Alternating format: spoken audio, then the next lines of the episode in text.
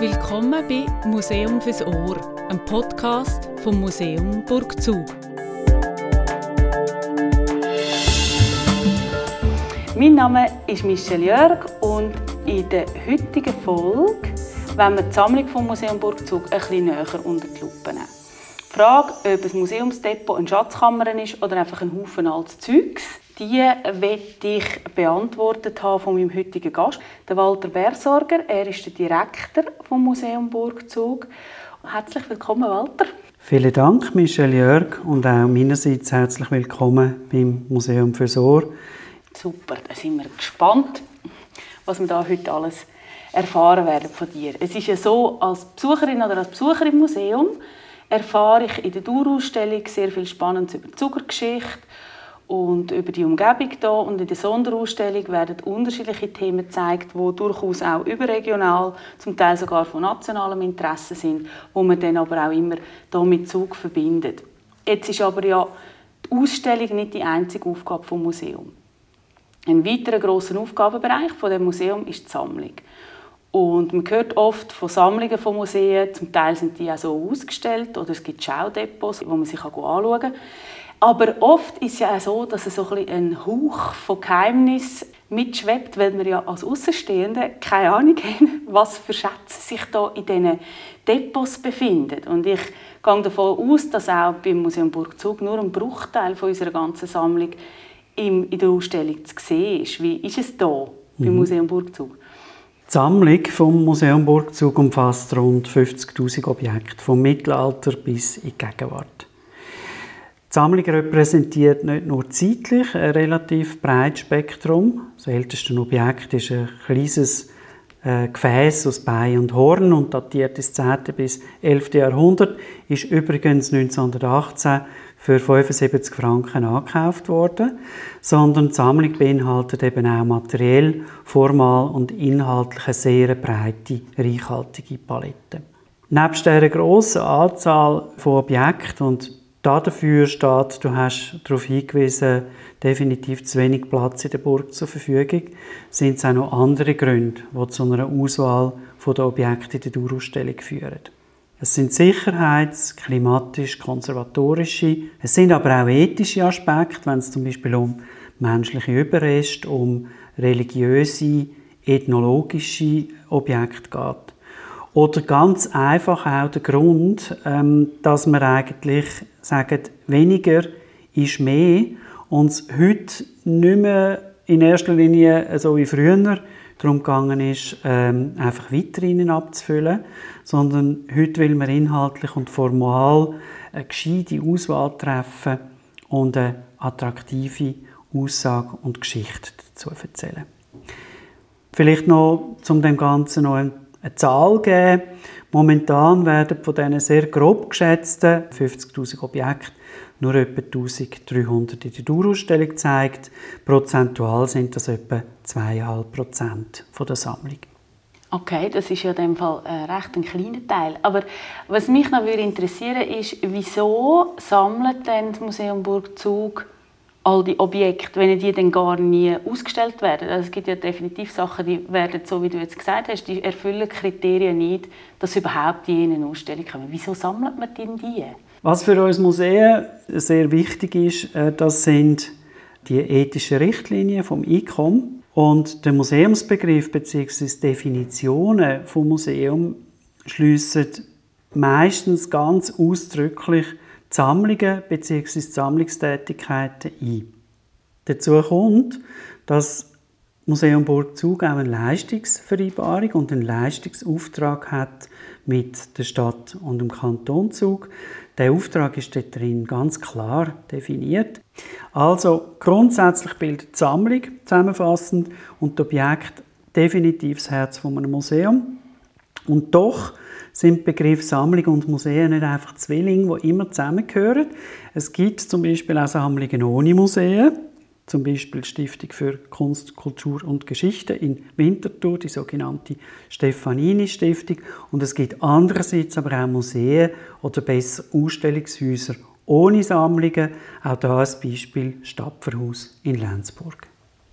Mhm. Da hat jetzt ein paar ganz spannende Punkte drin, wo ich gerne nachher noch mal darauf zurückkommen möchte. Aber zuerst noch würde ich jetzt gerne schnell noch fragen, wie denn das Sammeln entstanden ist. Also wie und wann haben Menschen angefangen, Zeugs zu sammeln für Nachwelt? Irgendwann sind ja die auf die Idee gekommen, das müssen wir jetzt aufbewahren, dass irgendwann unsere Nachfahren sehen, was wir da haben oder was wir da gebraucht haben oder wie auch immer. Also wie ist, wie ist das historisch entstanden, das, das Sammeln? Mhm. Also das, was du jetzt da aufgegriffen hast, das ist ja im Prinzip schon sehr intentional Sammeln.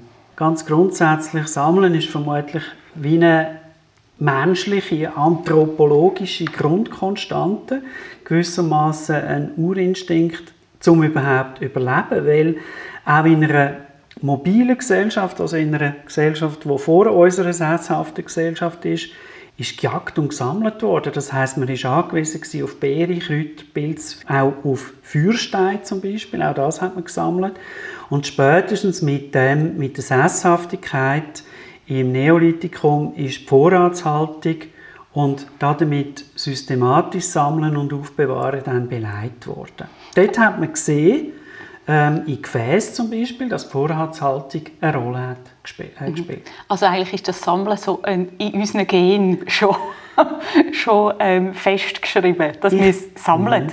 Ich glaube, ich habe mir das überlegt äh, in Vorbereitung auf heute und habe mir überlegt, ja, eigentlich ist Sammeln Leben und Leben sammeln, weil selbst Insekten äh, sammeln ja, Ameisen zum Beispiel, die sammeln äh, Fichtennadeln, damit sie können ihren Bau äh, konstruieren mhm. ja. und so weiter und so fort. Also das Sammeln fängt eigentlich nicht erst mit dem Mensch an, sondern ist vermutlich ähm, Grundlage jeden Lebens. Das stimmt, es gibt ja Haufen Tierarten, die sammeln und Vorräte anlegen. Ganz genau.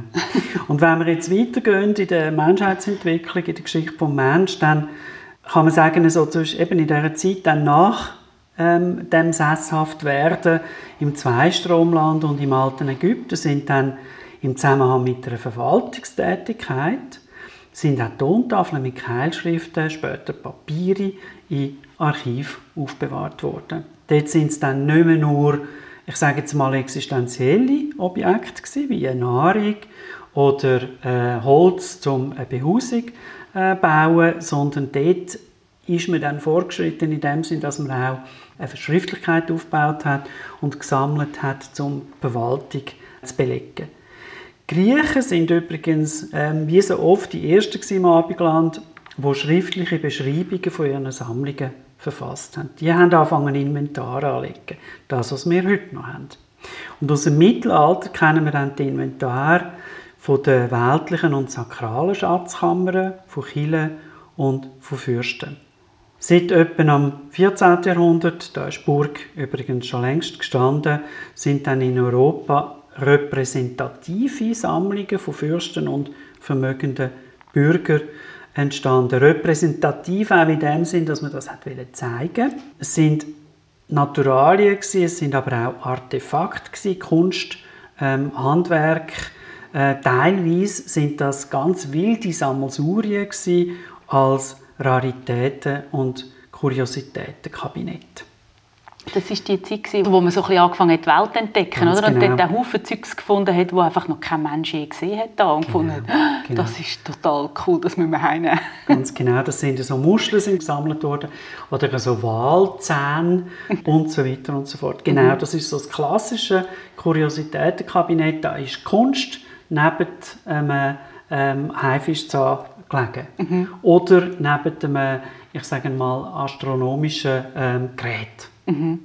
Seit dem 15. Jahrhundert, das finde ich auch ganz spannend, haben sich dann Privatsammlungen verbreitet, die sehr modern sind.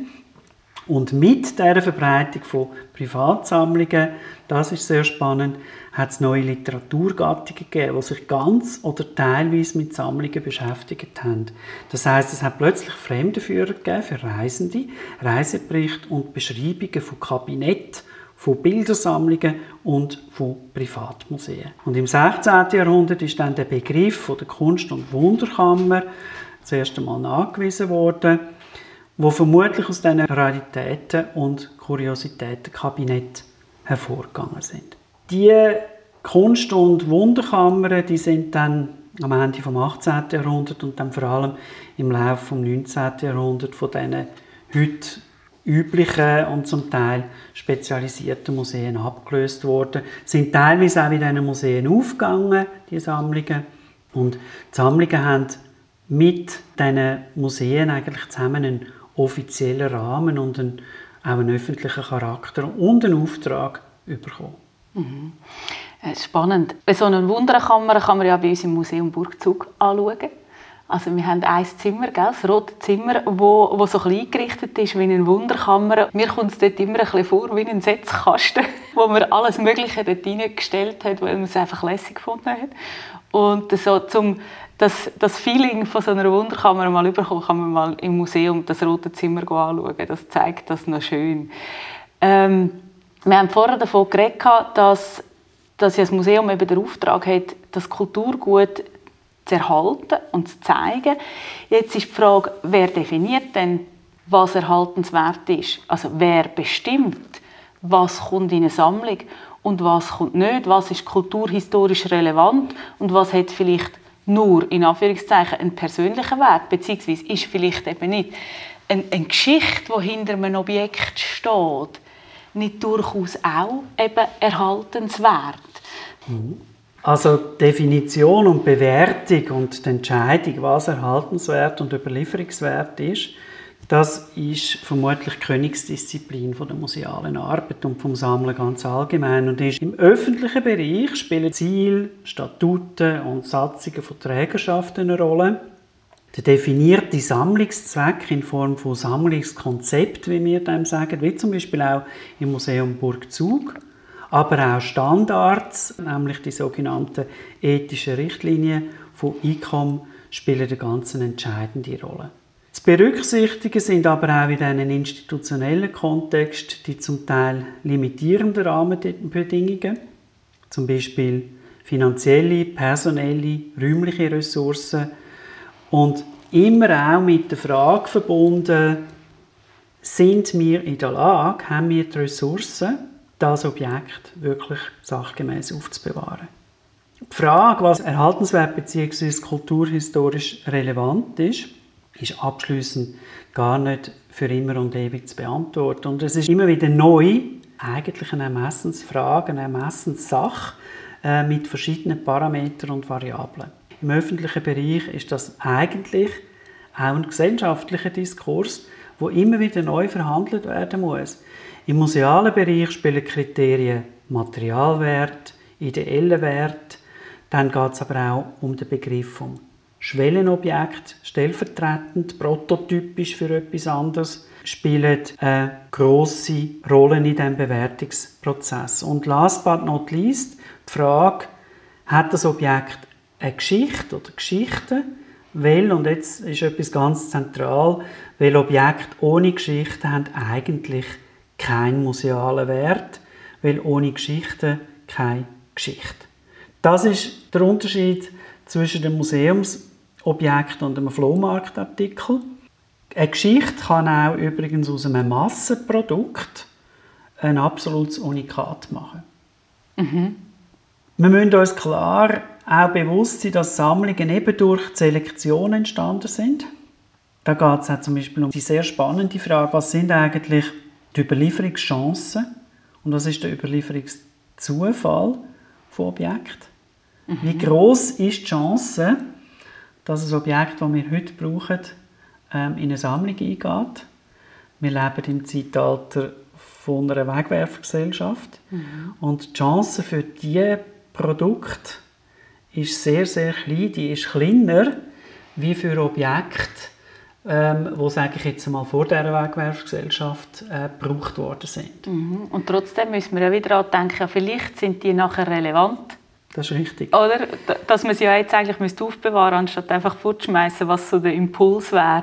Und damit sprichst du etwas ganz Zentrales an. Ich finde, die Rolle von uns Museumsleuten ist nicht nur, in Anführungs- und Schlusszeichen, natürlich in die Vergangenheit zu schauen. Wir sind nicht nur Historikerinnen und Historiker, sondern ich glaube, es ist ganz ein wichtiger Aspekt, dass wir auch Zukunftsforscherinnen und Forscher sind. Wir müssen uns heute überlegen, was wird in Zukunft eigentlich gefragt sein, was ist eigentlich relevant, wie wird unsere Zeit dokumentiert, was ist unsere Zeit, was sind unsere Objekte? Und manchmal ist es erkenntnisreicher für einen Museumsmensch Zeitung zu lesen und sich Gedanken zu machen über die Zukunft, Aha. wie ähm, einen historischen Aufsatz zu einem Thema zu lesen. Und ich habe vorhin gesagt, es gibt eine Überlieferungschancen und es gibt auch einen Überlieferungszufall. Das kommt auch immer auf Bedingungen an, wo Objekte aufbewahrt werden.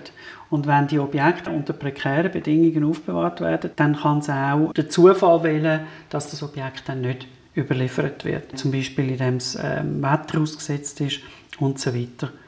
Im Zusammenhang mit, mit dem Bewusstsein, dass das, was wir in einem Museum haben, dem ein sehr selektiver Prozess vorangeht, muss man sich auch klar werden darüber, dass das, was wir in einem Museum sehen, an Geschichten, an Objekten, einen ganz kleinen Ausschnitt von der Vergangenheit widerspiegelt und der Ausschnitt ja auch musealisiert wiedergegeben wird. Das heißt, die Objekte, die wir zeigen, gerade in einer Dauerausstellung, mhm. die sind ja nie in dem Kontext gestanden, wie wir sie zeigen. Also du hast vorhin das Kuriositätenkabinett angesprochen vom Roten Zimmer. Das sind Objekte, die nebeneinander stehen, die ihrer Lebenszeit mhm. Gar nie, nie nebeneinander gestanden sind. Ja. Und selbst wenn wir Objekte nebeneinander hinstellen, die sinnhaft zusammengehören, ist ja das eigentlich eine musealisierte Sicht. Ja, natürlich. Die Schuhmacherei, die wir zeigen, obwohl das als Ensemble zusammengehört, hat es in dieser Form wahrscheinlich nie gegeben. Sie hat übrigens auch anders geschmeckt, sie hat auch anders tönt. Mhm. Und als Beispiel auch noch abschließend für Divergenz eigentlich auch zwischen einem materiellen und einem ideellen Wert. Also der Materialwert kann sehr gering sein, aber der ideelle Wert von einem Objekt der kann sehr groß sein. Kann ich zum Beispiel den roten Mantel von der Emily Lieberherr nennen. Mhm. Ähm, Emily Lieberherr ist mit dem roten Mantel am 1. März 1969 auf dem Bundesplatz gestanden und hat gesagt, nicht als Bittende stehen wir hier, sondern als Fordernde. Und der Mantel, wo vermutlich einen relativ geringen Materialwert hat, hat heute einen unglaublich ideellen Wert. Er ist zu einer Ikone der Frauenbewegung geworden und er steht darum auch seit, oder liegt darum auch seit 2011 im Landesmuseum wegen seinem ideellen Wert, wegen seiner Geschichte. Mhm, weil er ja stellvertretend für ein Konzept oder eine Bewegung oder eine Idee oder eine Strömung so steht. Genau. Die Frage, ähm, was ist jetzt erhaltenswert, das ist, glaube ich, etwas, eben, wo immer wieder örtlich, zeitlich auch gesellschaftlich, äh, je nachdem mit verschiedenen Parametern muss beantwortet werden in einem Gesamtdiskurs. Mm, und wo sich ja wahrscheinlich auch ändert. Also wenn man jetzt zurückschaut, genau. was, was hat man vor 100 Jahren gesammelt, würde man heute unter heutigen Bedingungen vielleicht ganz andere Sachen auswählen. Und darum ist es ja aber auch noch schwierig, also muss man ja irgendwie so als Sammlungskurator ein ganz feines Gespür haben, oder? Für alle Strömungen und für alles, was irgendwie in einer Gesellschaft passiert, weil eigentlich sollte ja die Sammlung unsere Gesellschaft abbilden. Das ist so. Ich habe letztens mit jemandem geredet, äh, der hat gesagt, in dieser Sammlung, die er betreut, hat man sehr lange gesagt, wir nehmen nichts von nach 1900. Mhm.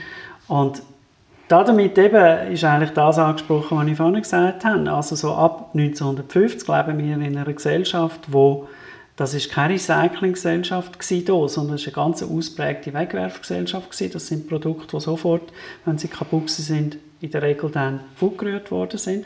Und mit dem Grundsatz bricht uns eigentlich ein ganz wichtiger Teil von der Geschichte des 20. Jahrhunderts weg. Nämlich mhm. genau der Teil von der Gesellschaft, wo fast alles weggerührt hat. Mhm. Ja, und das, weißt du, die Überlegung, wenn, immer, wenn ich an Sammlung denke, denke ich immer an die Vergangenheit und man muss schauen, was es, was es früher hatte oder was früher wichtig war. Aber eigentlich der, der prospektive Ansatz, wenn wir sagen, wir müssen jetzt heute schauen, was heute passiert für unsere Nachwelt, das ist ja ganz eine andere Blickrichtung eigentlich. Ganz genau. Und das meine ich, wenn mhm. ich sage, wir Museumsmenschen müssen eigentlich klar in die Vergangenheit schauen können, aber wir müssen auch ganz wesentlich Zukunftsforscherinnen sein. Mhm.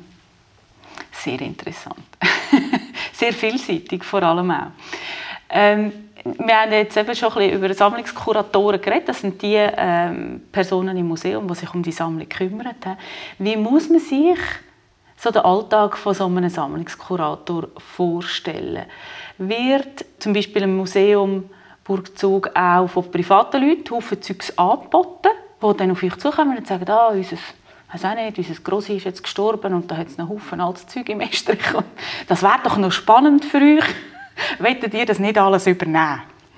Passiert das? Oder wie funktioniert das so? Das funktioniert tatsächlich so. Also vielleicht zuerst ein paar Zahlen zu dem. Museum Burgzug hat in den Jahren von 2017 bis 2021 zwischen 36 Anfragen 2018 und 64 Anfragen 2017 bezüglich Schenkungen und Ankäufe, vor allem von Privatpersonen bekommen. Kuratorinnen prüfen die Angebote aus zum Alltag und dann finden zweimal jährlich sogenannte Schenkungsangebotssitzungen mit dem gesamten Sammlungsteam, also auch mit der Restauratorin, Konservatorin und mit der Direktion statt.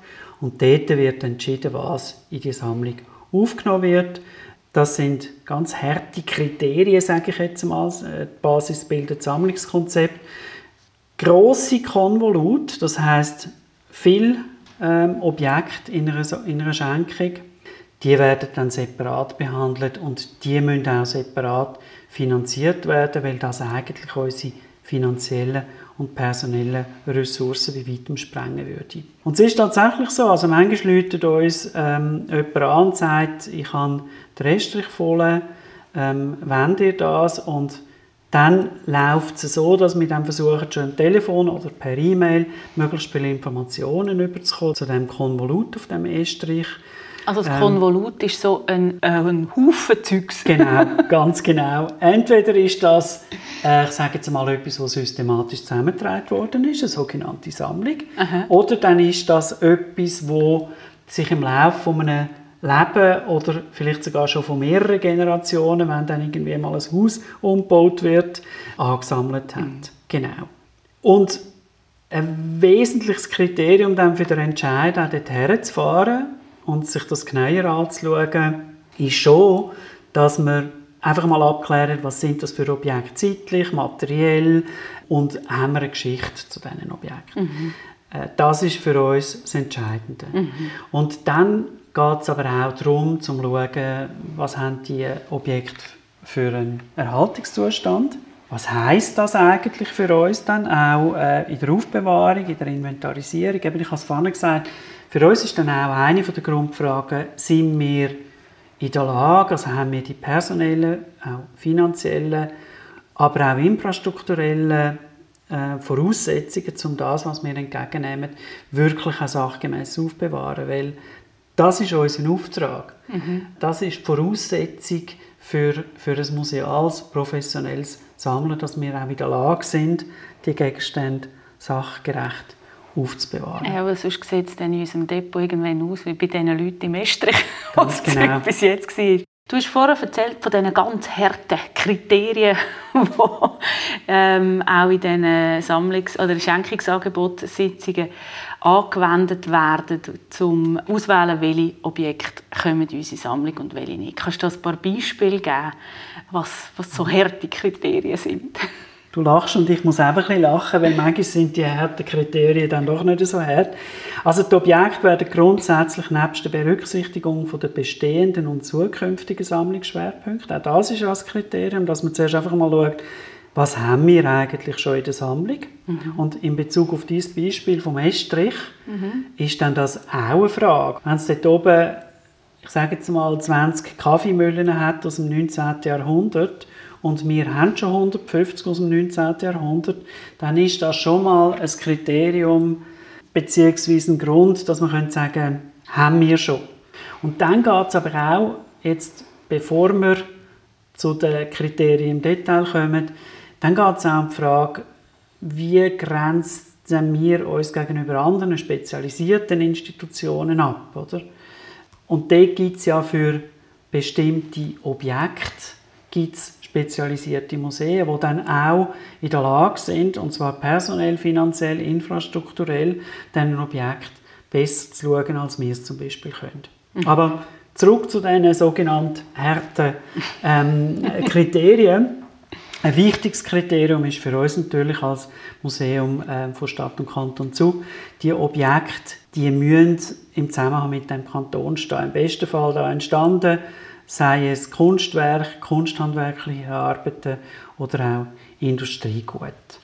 Es sind Objekte, die in die Region importiert worden sind und ein Stück weit die Region prägt haben. Es sind drittens sogenannte Schwellenobjekte, zum Beispiel die älteste Zugerfotografie, die erste Wäschmaschine von der Verzinkerei Zug im Zusammenhang mit Schwellenereignissen. Und mhm. Schwellenobjekt meint, es ist ein Objekt, wo materiell, technologisch, funktional, ästhetisch wie am Anfang von etwas Neuem steht. Mhm. Und eine Stufe von einer Entwicklung exemplarisch repräsentiert mhm. Dann interessieren uns Objekte, die politik-, sozial- und wirtschaftsgeschichtlich, gesamtgesellschaftlich von Bedeutung sind. Wir interessieren uns auch für sogenannte Ensembles. Ich habe vorhin das Beispiel gebracht von der Schuhmacherei oder von der Drogerie, kann man auch sagen bei uns, Drogerie Luttiger. Wir interessieren uns für ein Gesamtes. Das mhm. heißt für ein Ensemble von Objekten, wo eine bestimmte Branche oder eine Werkstatt und eine, eine bestimmte Geschichte ähm, vollständig kann dokumentieren. Dann interessiert uns ein weiterer Punkt sehr wichtig. Wir haben einen Sammlungsschwerpunkt und wir wollen unsere Sammlungslücken füllen. Mhm. Wir haben Sammlungsschwerpunkte, zum Beispiel Zugeruhren, wir haben einen Sammlungsschwerpunkt Zinn, Druckgrafik, dann aber auch Zugerglas- und Hinterglasmalerei, Wohnkultur. Dann haben wir aber auch Werkgruppen von verschiedenen Zugerkünstlern und dort ist das Ziel von uns, dann diese Lücken zu füllen und das als Gesamtes zu dokumentieren. Dann geht es aber auch um den künstlerischen Wert. Und jetzt sind wir schon bei den eher weicheren Faktoren. Oder? Was heisst künstlerischer Wert? Dann geht es zum Beispiel aber auch um die Frage von der Einzigartigkeit, Seltenheitswert, Originalität. Mhm. Auch das übrigens nicht ganz einfach. Ich habe vorhin gesagt, auch ein Massenprodukt kann ein sehr, sehr wichtiges Objekt werden. Mhm. Wenn man an diesem Massenprodukt eine ganz besondere Geschichte kann aufhängen kann. Mhm. Dann aber auch das Vermittlungspotenzial oder die Attraktivität von einem Exponat. Das heißt die Frage, könnte das Exponat in einer Dauerausstellung, für eine Sonderausstellung, in der Gegenwart oder auch in Zukunft, jetzt sind wir bei den, bei den Zukunftsforschern, eine Rolle spielen. Dann aber auch ein wichtiger Punkt ist die Bedeutung von einem Objekt für die Forschung. Mhm. Könnte das Objekt für die Forschung eine Rolle spielen und das haben wir vorhin auch gesagt, das ist etwas sehr, sehr Wichtiges. Und dort äh, kommt dann unsere äh, Restauratorin, Konservatorin spielt dort einen ganz wesentlichen Part. Es geht um den Zustand. Das heißt, muss das Objekt konserviert werden, restauriert werden, sind Aufwand und Kosten vertretbar?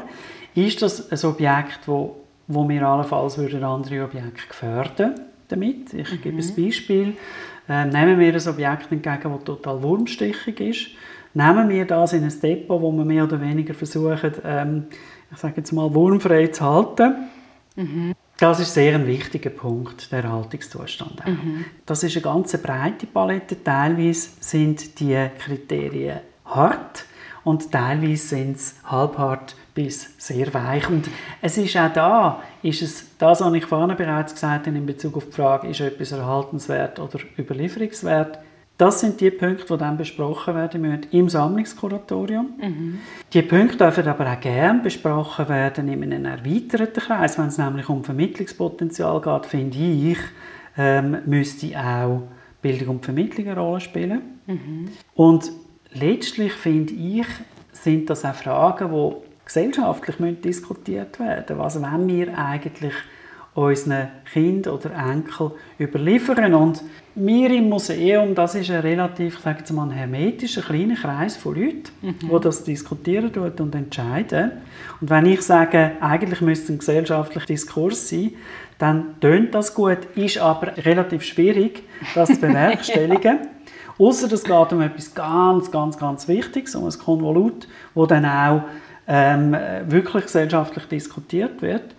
Aber wo es eigentlich am augenfälligsten wird, der gesellschaftliche Diskurs über die Erhaltenswürdigkeit von Objekten, das ist im Baubereich und im Bereich, wie sollen unsere Städte weiter aussehen dort wird es zu einem echten gesellschaftlichen Diskurs. Und ich wünsche mir das manchmal auch so ein für die Diskussion im, im, im Rahmen des Museums. Ja.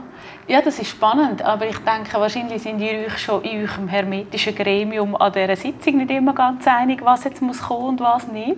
Und wenn man dann den Kreis auftut, dann kann man wahrscheinlich zehn Menschen fragen und man hat zehn Meinungen. Eben, ich finde, man kann wie ja darüber diskutieren und ich denke, es ist wichtig, wenn sich die Menschen ja auch in dem Ort bewusst sind, das bildet unser Leben ab, oder? Das Museum sammelt das, was unser Leben und unsere Gesellschaft da soll spiegeln. Ja, dann könnte man schon fast von einer Demokratisierung reden, von dem Sammeln, wo wahrscheinlich dann auch nicht ganz alle verstanden wären. Da. Dazu vielleicht noch. Mhm. Ich finde es eigentlich gut, dass es dass die Diskussion immer wieder stattfindet und dass man immer wieder auch zu anderen Ergebnissen kommt. Mhm. Äh, ich glaube, es wäre sehr langweilig, wenn man dann auf eine Sammlung zurückschaut, wo, wo man 500 Jahre lang nach den genau gleichen Kriterien und mit den gleichen Ergebnissen etwas zusammengetragen hat. Ich glaube, Sammlungen werden zwar vielleicht inkonsistent, mhm. aber sie werden spannender, finde ich durch die immer wieder vielleicht unterschiedlich gewichtete Diskussion und immer wieder auch neue andere Ergebnisse, mhm. anderes Argumentarium. Ich glaube, so wird eine Sammlung spannend. Sie wird inkonsistenter, sie wird aber spannender und ich finde, sie wird auch repräsentativer für das Leben und Geschichte. Ja, das wollte ich jetzt gerade sagen. Sie wird wahrscheinlich kompletter, genau. weil sie an den viel mehr Bereiche abbildet. Genau. Genau. Spannend, sehr spannend. Aber ähm, ist denn manchmal nicht auch schwierig für die Leute, die jetzt zum Beispiel eben kommen und sagen, äh, wir bieten euch etwas an, weil ähm, wir haben da ganz tolle Objekte und ganz lässige Sachen von unserem Grossi oder von wem auch immer. Und ihr kommt dann und sagt, nein, Entschuldigung, das nehmen wir nicht. Das ist ja auch so ein, ein, ein Spannungsfeld, die Sichtweisen. Oder? Einerseits die Sichtweise vom Museum und andererseits die Sichtweise der Leute, die das anbieten, weil für die persönlich ist ja das tatsächlich total wichtig und ganz wertvoll und einzigartig. Und für euch ist dann eben vielleicht die 700. Kaffeemühle. Und für sie ist die Kaffeemühle, wo das Grosse immer den feinen Kaffee gemalt hat, wo dann immer so fein geschmeckt hat, wenn ich als Kind dort in der Ferien war. Und dann ist das so, die Diskrepanz äh, führt das manchmal auch zu Diskussionen mit den Leuten, die Angebote machen. Mhm. Das ist völlig richtig. Oder? Es kommt vor, die, dass sich die Bewertung von einem Objekt oder Schenkende, wo eben, wie du jetzt gesagt hast, sehr persönlich prägt ist von der Bewertung und von der Meinung von uns als Sammlerinnen unterscheidet. Wobei wir ja da uns können auf ein Sammlungskonzept berufen Also es sind ja eigentlich genau die Punkte, die wir vorhin kurz angesprochen haben.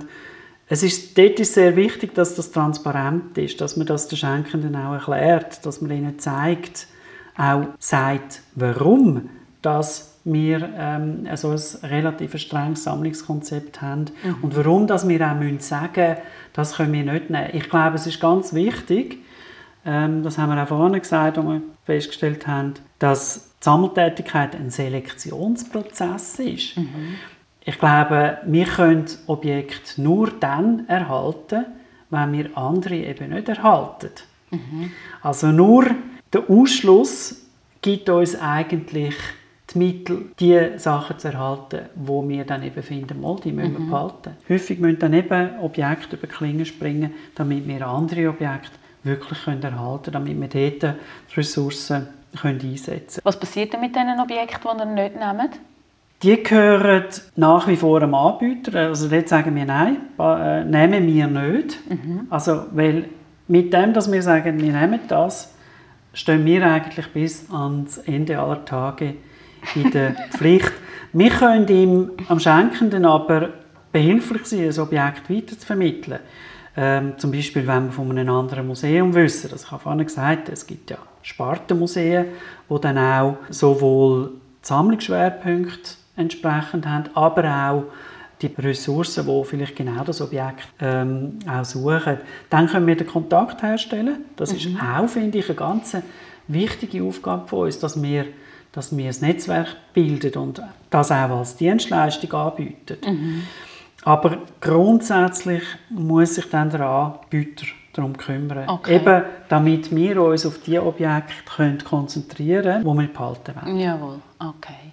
Was passiert mit Objekten oder mit Sachen, die nicht mehr in die Sammlung passen, sei es, weil sich eben die Kriterien ändern oder es kommt zum Beispiel ein Objekt über, das viel besser erhalten ist als das, was man schon in der Sammlung hat. Man sagt, das wäre jetzt besser, wir könnten das nehmen. Was passiert mit so Objekten, die man nicht mehr haben in der Sammlung? Also Geld passen, das mhm. ist ganz ein schwieriger Begriff. Oder? Mhm. Wir haben vorhin über die Kriterien geredet und Passen muss sich immer an diesen Kriterien orientieren. Es kann, das Passen muss ganz klar definiert werden. Das Passen allein kann kein Kriterium sein für eine sogenannte Deakzession oder eine Aussonderung von Objekten. Weil irgendwann einmal hat man entschieden, es passt mhm. und hat das in die Sammlung genommen. Also die einzelnen Objekte, ob sie jetzt heute noch passen oder nicht, sind Teil von einer Sammlungsgeschichte. Und es gibt wahrscheinlich gute Gründe oder vielleicht manchmal auch nicht so gute Gründe, warum die aufgenommen worden sind. Es braucht aber noch bessere Gründe für die Aussonderung von mhm. diesen Objekten. Wenn Objekte aus einer Sammlung ausgesondert werden, muss das sorgfältig, verantwortungsbewusst und transparent durchgeführt werden. Und äh, ich habe das bereits erwähnt, unsere Richtschnur, auch diesbezüglich ist das Regelwerk in der ethischen Richtlinie von Einkommen. Gründe für eine Aussonderung die können sehr vielfältig sein. Zum Beispiel, man hat das Sammlungskonzept verändert. Man hat von einem Objekt ganz viel, das ist sogenannt überrepräsentiert. Jetzt sind wir wieder bei der Geschichte. Man hat eine fehlende oder eine nicht zureichende Dokumentation. Das heißt, wir haben einfach Objekte, wo wir nichts dazu wissen. Wir haben sehr starke Beschädigungen, Defekte, wir haben Schad- und Gefahrenstoffe etc. Und auch Formen von der Aussonderung, die können ganz verschieden sein. Und dort muss man auch, finde ich, ganz gut abschätzen und abwägen. Es gibt die Möglichkeit, dass man sagt, wir, geben, wir bieten das Objekt am Leihgeber oder am Donator an. Man kann das Objekt auch, gerade wenn man ein Sammlungskonzept geändert hat und man merkt, das passt nicht mehr, ähm, man kann es auch anderen Museen anbieten. Man kann es an öffentliche Institutionen mhm. abgeben. Man kann es aber auch zu anderweitigem Gebrauch verwenden. Man kann zum Beispiel sagen, wir nehmen das aus der engeren Sammlung raus und nehmen das in eine Sammlung von Hands-on-Objekten, das heißt Demonstrationsobjekte, wo Besucherinnen und Besucher die Möglichkeit haben, das Objekt auch anzulangen. Weil ein klassisches Sammelobjekt mhm. darf nicht angelangt werden und wenn, dann mit Händchen von der Sammlungskuratorin. Und Besucherinnen und Besucher haben eigentlich keine Gelegenheit, ähm, ein Objekt wirklich in die Hand zu nehmen. Das wäre auch eine Möglichkeit. Man kann sich auch überlegen, ob man das Objekt will verkaufen will. Da gibt es auch Beispiele, mhm. dass äh, Museen Objekte verkaufen, um zum Beispiel einen dringend nötigen Umbau zu finanzieren. Das ist ganz eine heikle Sache. Mhm. Da muss man sehr viel miteinander reden. Man muss sich sehr gut überlegen, wie wird das kommuniziert, wie läuft das ab. Und als letztes bleibt die Entsorgung und Vernichtung. Der Prozessablauf von so einer Aussonderung, der muss im Sinn von der Legalität und von der Transparenz muss klar geregelt werden. Der Worst Case wäre, ich gebe ein kleines Beispiel, dass wir eine Anfrage bekommen von jemandem, der sagt, meine Großmutter hat euch vor 20 Jahren den Schrank geschenkt. Mhm. Ich würde den Schrank gerne mal anschauen. Mit dieser Schenkung und mit einem Schenkungsvertrag haben wir gesagt, wir werden das Objekt hegen und pflegen bis ans Ende aller Tage. Der Worst Case wäre, wenn wir müssten sagen, wir haben das Objekt vernichtet. Mhm. Es gibt ethische Aspekte, es gibt aber auch rechtliche Aspekte. Und vielleicht noch abschließend all das, was ich jetzt gesagt habe zu diesen verschiedenen Überlegungen, Kriterien und zu diesen verschiedenen Formen von Aussonderung, das zeigt, dass der Aufwand für Aussonderungen sehr beträchtlich ist und auch darum sehr gut überlegt sein muss. Jawohl lieber voraus überlegen, als hinterher genau. müssen aufschaffen. Genau. Also man kann nicht einfach ins Depot gehen und sagen, ja, jetzt haben wir da keinen Platz mehr, jetzt müssen wir da ein bisschen ausmisten, damit wir wieder Platz haben für Neues. Nein, wir haben eine ethische, wir haben rechtliche Verpflichtungen, genau. definitiv. Okay. Ähm, wir haben jetzt immer davon geredet, dass Leute aufs Museum zukommen und ihnen dann etwas wollen, äh, schenken. Jetzt ist es so, wenn man zum Beispiel merkt, dass es Sammlungslücken gibt oder dass man von gewissen äh, Zeiten oder Themenbereichen oder so etwas nicht hat, geht dann das Museum auch aktiv auf die Suche, um so Lücken zu füllen und wird allenfalls dort auch sogar etwas angekauft. Also im Rahmen von diesen eben bescheidenen finanziellen Mitteln werden auch Objekte angekauft. Wir sind zum Beispiel aufmerksam gemacht worden, dieses Jahr durch einen Hinweis von einem Genfer Anwalt auf ein Online-Verkaufsinserat aus Frankreich. Äh, das Objekt ist ein Sucrier, das ist ein Zuckergefäß aus dem 18. Jahrhundert. Äh, das Stück ist von einem Lausanner Silberschmied und es trägt das Wappen vom letzten Zurleben, vom Beat Fidel Zurleben. Er hat zwischen 1720 und 1799 hat er gelebt. Wenn wir dann so einen Hinweis bekommen, dann prüfen wir das selbstständig. Wir haben das Objekt prüfen oder zwei Experten mhm. und haben uns dann entschieden, das Gefäß mit Hilfe der Freunde Burgzug zu erwerben. Das, sind, äh, das Gefäß hat etwa 2'500 Euro gekostet. Also kann man auch sagen, so ein Sammlungskurator muss auch ein bisschen ein Jäger und Sammler sein, um diesen einerseits den Strömungen in der Gesellschaft ja nachspüren und was ist jetzt wichtig und andererseits ja auch das Zeugs zu finden, also die, die Objekte zu finden und was ist denn wirklich repräsentativ für jetzt, sagen jetzt die Jugendbewegung von den und den oder irgendwie so. Genau. Also er muss im Idealfall beides sein. Als Jäger muss er, wie du hast es gesagt, die richtigen Objekte können aufspüren und für die Sammlung erjagen. Und als Sammler ähm, muss er die Erfahrung haben, das Know-how haben, äh, die Objekte, die bei uns liegen, äh, zu hegen und pflegen nach allen Regeln von der Kunst. Mhm. Er muss definitiv Sammler und Jäger sein. Sehr gut. also die Sammlungskuratoren sind sehr vielseitige Leute, sehen wir da. genau, das zum, du hast einmal noch gefragt, wie sieht denn der Alltag von einem Sammlungskurator aus? Mhm. Er ist sehr, sehr vielseitig, obwohl sich die Kuratorin nur mit einem Teil von musealer Arbeit auseinandersetzt. Mhm. Aber es ist so eine zentrale und eigentlich überall anderen Aufgaben relevante Tätigkeitsbereich, dass sie eben genau sehr vielseitig ist. Mhm. Sehr interessant. Wenn jetzt so ein Angebot gekommen ist und ihr das angeschaut habt und das all diesen Kriterien entspricht, der Vertrag ist gemacht und das Objekt kommt jetzt tatsächlich in die Sammlung. Was passiert denn? Mhm.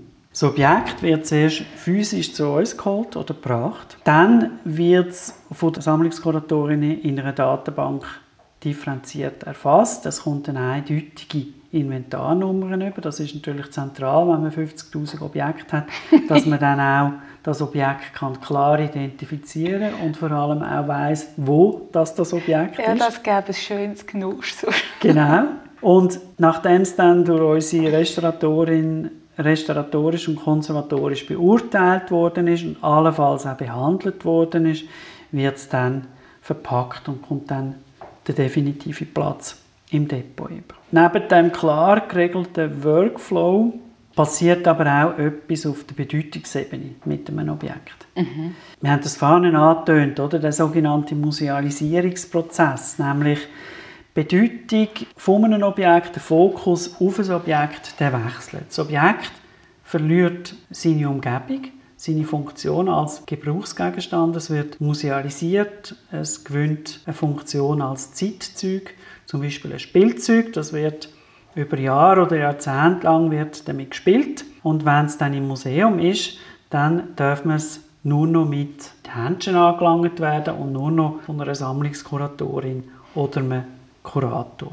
So kann man, zum vielleicht auch die Frage aus dem Titel einmal aufnehmen, kann auch als Zeug zu einem wahren Schatz werden, wenn ein Objekt eben seine Funktion als Alltagsgegenstand gegen die Funktion als Zeitdokument, also ein Dokument äh, mit einer Geschichte eingetauscht wird. Und so kann man sagen, dass in einem Museumsdepot zwar viel als Zeug steht, aber gleichzeitig auch durch die, durch die dokumentierte Geschichte ähm, eigentlich eine, eine wahre Schatzkammer ist. Wunderbar. Walter, vielen herzlichen Dank. Ich habe das Gefühl, da hast du jetzt gerade ein ganz schönes Schlusswort gefunden, dass in einem Museumsdepot eben zwar viel als Zeug ist, aber dass eigentlich auch immer wahre Schätze sind. Vielen herzlichen Dank, dass du da bist und dass du uns den Einblick gegeben hast in das Thema dieser Sammlung und die vielseitigen Aspekte, die da eine Rolle spielen ist sehr interessant gewesen. Ich glaube, man könnte noch lange weiter erzählen und noch lange weiter philosophieren über Sammlungen und was drin gehört und was nicht und was das für eine Gesellschaft bedeutet. Aber ich glaube, für heute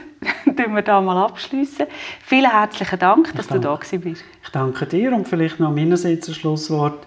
Ähm, abschließen und Sammlung ist etwas, wo fast nicht geht, weil eine Sammlung ist vermutlich nie ganz abgeschlossen. Ja, das ist eine weitere Folge von Museum Visor, einem Podcast vom Museum Burgzug. Den Podcast kann man hören auf www.burgzug.ch, auf unserer Website also, oder auf allen gängigen Podcast-Plattformen. Vielen herzlichen Dank fürs Zuhören und bis zum nächsten Mal.